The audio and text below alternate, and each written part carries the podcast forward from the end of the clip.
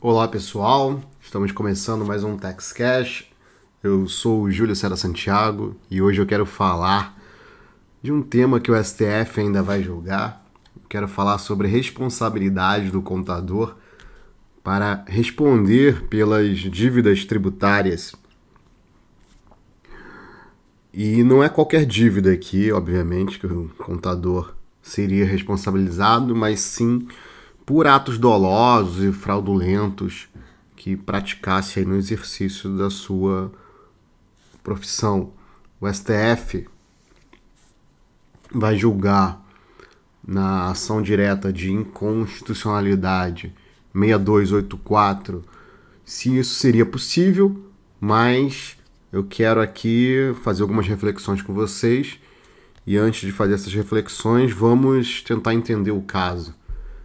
É, esse caso que o STF vai julgar foi um caso que em 2011 o estado de Goiás ele alterou o Código Tributário Nacional, né, o seu Código Tributário Nacional, e com essa mudança eles incluíram um dispositivo que responsabilizava solidariamente o contador pelo pagamento do imposto com o contribuinte ou substituto tributário lá no estado deles, né, lá em Goiás.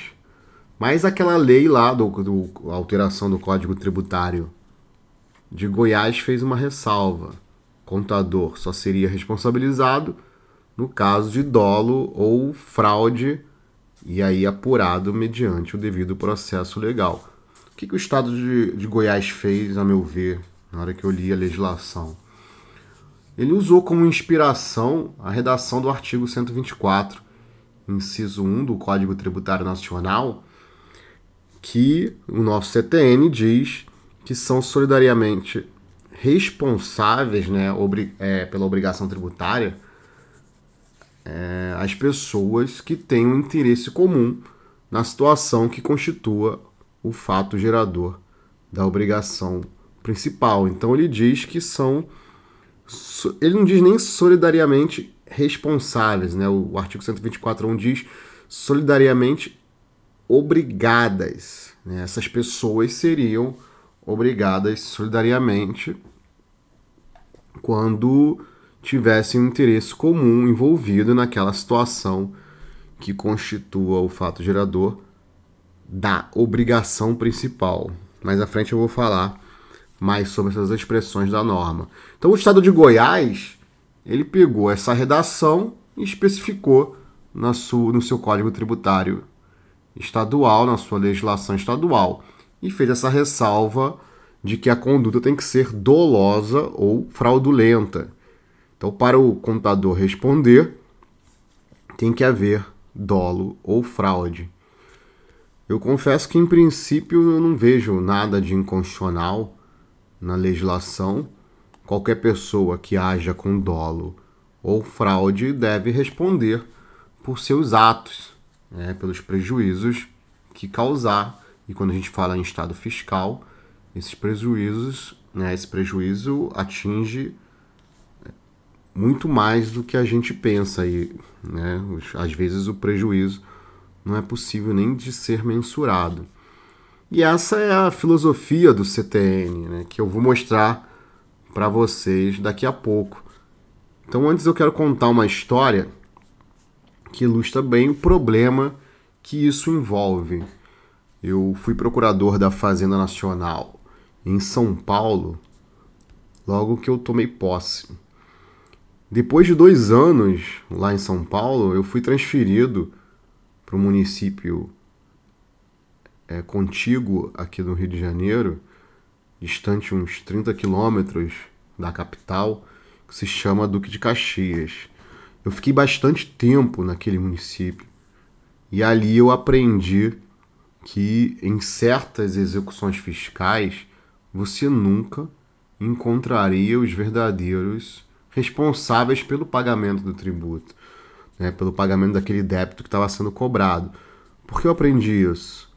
Porque era muito comum a empresa se dissolver irregularmente. E quando isso acontecia, a Procuradoria buscava responsabilizar os sócios com base no artigo 135 inciso terceiro do Código Tributário Nacional. Para quem não está familiarizado com esse dispositivo, esse artigo do CTN diz que administradores são pessoalmente responsáveis nessas hipóteses de atos praticados com excesso de poderes ou infração da lei ou do contrato social. Então, se a lei manda requerer a falência, a recuperação judicial ou realizar o distrato contratual e o administrador resolve fechar a empresa sem avisar ninguém, sem avisar credores, sem avisar trabalhadores, sem avisar a administração tributária, então ele deve responder por isso. O administrador, com base nesse artigo 135.3 do CTN. Mas quando a procuradoria redirecionava para os sócios, a execução fiscal se frustrava.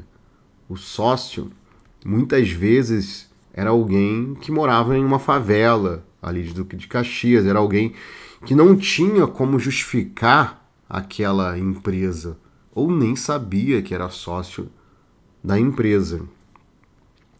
Então é uma situação muito complicada. Por exemplo, certa vez nós descobrimos que o suposto sócio era o caixa do supermercado que fechou e nem sabia esse sócio, esse suposto sócio, que ele estava sendo processado. Então fizeram uma alteração contratual, né? alteraram o contrato social e retiraram o verdadeiro sócio antes do, do ajuizamento da execução fiscal. E quando a execução fiscal foi redirecionada, estava lá o pobre coitado do caixa respondendo por uma dívida milionária. Nesse caso, realmente, o caixa era inocente, havia registros na delegacia, manifestação da defensoria pública, informações trabalhistas que indicavam que aquele ex-caixa de supermercado não podia ser sócio do supermercado. Tinha depoimento pessoal dele na delegacia, mostrando que ele entregou, e aí ele dizia que tinha entregado sua carteira de trabalho para um escritório de contabilidade. Então são muitas é, é, é questões aí envolvidas nesse problema. Então tem situações em que não necessariamente isso é o que acontece, tem situações em que as pessoas emprestam seus nomes para constar no contrato social como laranjas. E tem situações como essa que eu narrei para você que não, não, é, não é o caso, é o caso de alguém inocente que foi incluído fraudulentamente no contrato social. Mas o fato é que o verdadeiro sócio nunca respondia. E aqui é o ponto que nos interessa. Em muitas situações, como a que eu narrei, atuava o mesmo contador ou um grupo de contadores. E eu me recordo de ter pedido redirecionamento em uma execução fiscal para um contador e o juiz deferiu, mas eu não me recordo se houve reforma da decisão. Mas isso ocorreu muito tempo atrás, né? anos atrás. Reparem que não é um pedido generalizado de redirecionamento para contadores, para o profissional da contabilidade. Ninguém está colocando em dúvida a ética dos profissionais da contabilidade. Naquela ocasião, a ideia era responsabilizar um determinado profissional por fraude fiscal e que agia dolosamente para blindar o patrimônio dos sócios, dos sócios. Nesse caso que o STF vai julgar na ADIM 6284, parece que o Estado de Goiás quis deixar isso explícito na lei e não criou nada novo, já que o artigo 124 do CTN, enquanto norma geral, possibilita isso não houve a criação de uma nova obrigação tributária, pelo menos a meu ver. A meu ver, existe uma leitura equivocada do artigo 124.1 do CTN, normalmente a doutrina. E a própria jurisprudência interpretam as palavras da lei desse dispositivo de modo muito restrito e parcial. Então não são todas as palavras da lei que são interpretadas. Alguns pegam a expressão interesse comum e a expressão constitua o fato gerador, que tem lá no artigo 124.1, e dizem que tem que praticar o mesmo ato conjuntamente, com o mesmo propósito. Por exemplo, um exemplo que é, que é citado. Imagina o fato gerador do IPVA, ser proprietário de veículo automotor. Aí alguns vão dizer que para o artigo 124.1 incidir, né, ser aplicado, teria que ter dois proprietários. É, se duas pessoas forem proprietárias do veículo, então elas têm interesse comum na situação que constitua o fato gerador. Isso, a meu ver, reduz né, o interesse comum a uma situação de copropriedade. Né?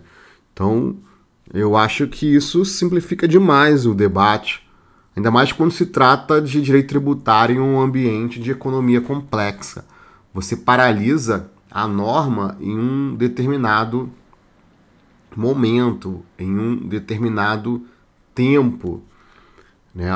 o tempo da realização do fato gerador. Mas nós não estamos falando de incidência tributária, nós estamos falando de cumprimento da obrigação tributária. O exemplo do coproprietário do veículo não se aplica ao caso porque ele já é contribuinte do imposto, ele já está obrigado ao pagamento do tributo. O que o artigo 124.1 faz é estender para outras pessoas. A própria norma utiliza essa expressão, pessoas. Então, da mesma forma que os intérpretes se apegam à expressão interesse comum e também para a expressão que constitua o fato gerador, é, existem outras expressões nesse mesmo dispositivo que deveriam sofrer também a nossa atenção, como os vocábulos pessoas, o vocábulo situação, o vocábulo obrigação principal. E aí eu vejo algumas pessoas mencionar exemplos que não, não cabem. Por exemplo, o pai que torce para o filho ganhar mais. Isso, não, isso, embora tenha um interesse comum, não é disso que se trata a lei. O exemplo do empregado que torce para a empresa ganhar mais também. Isso não ajuda o debate né, de que o dispositivo. É, é, a situação que o dispositivo quer regular. Então sim, simplifica demais a discussão, a meu ver. Talvez o foco da interpretação esteja no lugar errado. Ao invés de olhar somente para o fato gerador, devemos também olhar para a obrigação tributária principal. O normal do direito tributário é que a obrigação tributária surja para ser extinta junto com o crédito tributário.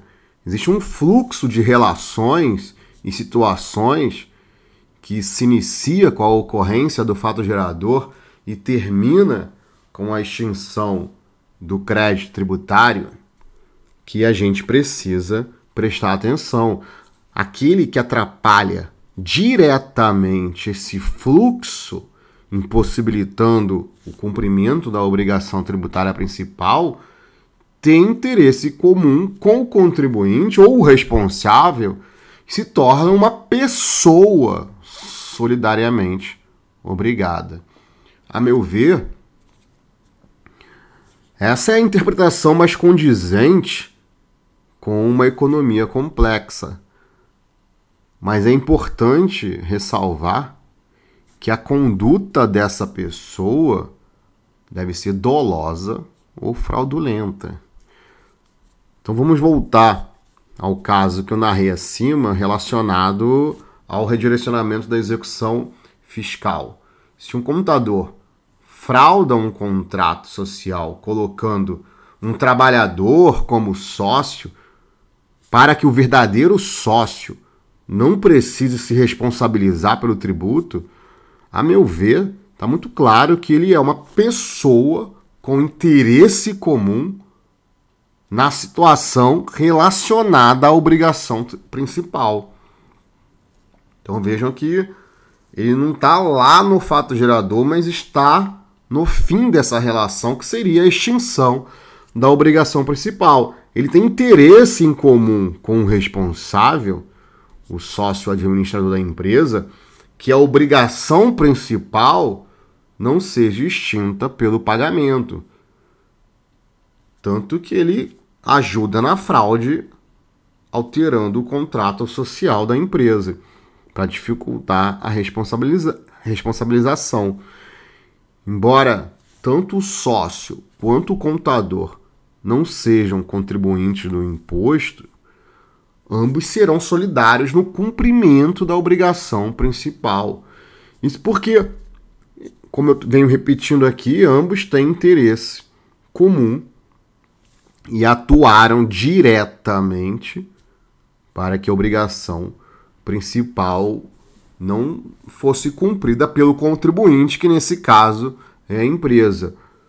Então, o sócio, se o sócio ainda for administrador da empresa, ele tem a situação de ser enquadrado como responsável, lá no, nos termos do artigo 135 do CTN. É claro que a situação, perdão, a situação de dolo e fraude precisa estar muito bem caracterizada dentro de um devido processo legal, judicial ou administrativo. E eu não estou tratando aqui de planejamentos tributários em que é perfeitamente possível situações limítrofes que podem gerar divergências na interpretação ali da norma a ser aplicada. Então não é dessa situação que eu estou falando. Eu estou falando de uma situação muito específica em que o contador extrapola o exercício de suas funções e age fraudulentamente. Estou tratando do contador que coloca um laranja ou um trabalhador da empresa no contrato social para blindar o patrimônio do real responsável. Isso não é, é como eu posso dizer, isso não é planejamento tributário. Isso é fraude. Preciso então separar o joio do trigo. O sistema do Código Tributário Nacional é contrário ao fraude, é contrário a esse tipo de situação. Por exemplo, o dolo e a fraude são motivos para rever o lançamento tributário. Está lá no artigo 149 do CTN. O dolo e a fraude impedem a extinção do crédito tributário no lançamento por homologação. Isso está lá no artigo 150 do CTN. O dolo e a fraude impedem que o sujeito passivo se beneficie de moratória ou anistia. Tem outros casos né, dentro do sistema do CTN. O dolo e a fraude acarretam a responsabilização pessoal do servidor público que expedir certidão negativa que tenha erro contra a fazenda pública. Ou seja, o servidor público é obrigado a pagar o crédito tributário e os juros de mora acrescidos. Esse caso do da né, da ação direta de inconstitucionalidade 6284 precisa de uma reflexão mais apurada, porque a depender do que o STF disser, essa decisão poderá beneficiar fraudadores, como nessa hipótese específica que eu mencionei. Eu vou ficando por aqui. Me procura lá nas redes sociais. Forte abraço e até a próxima.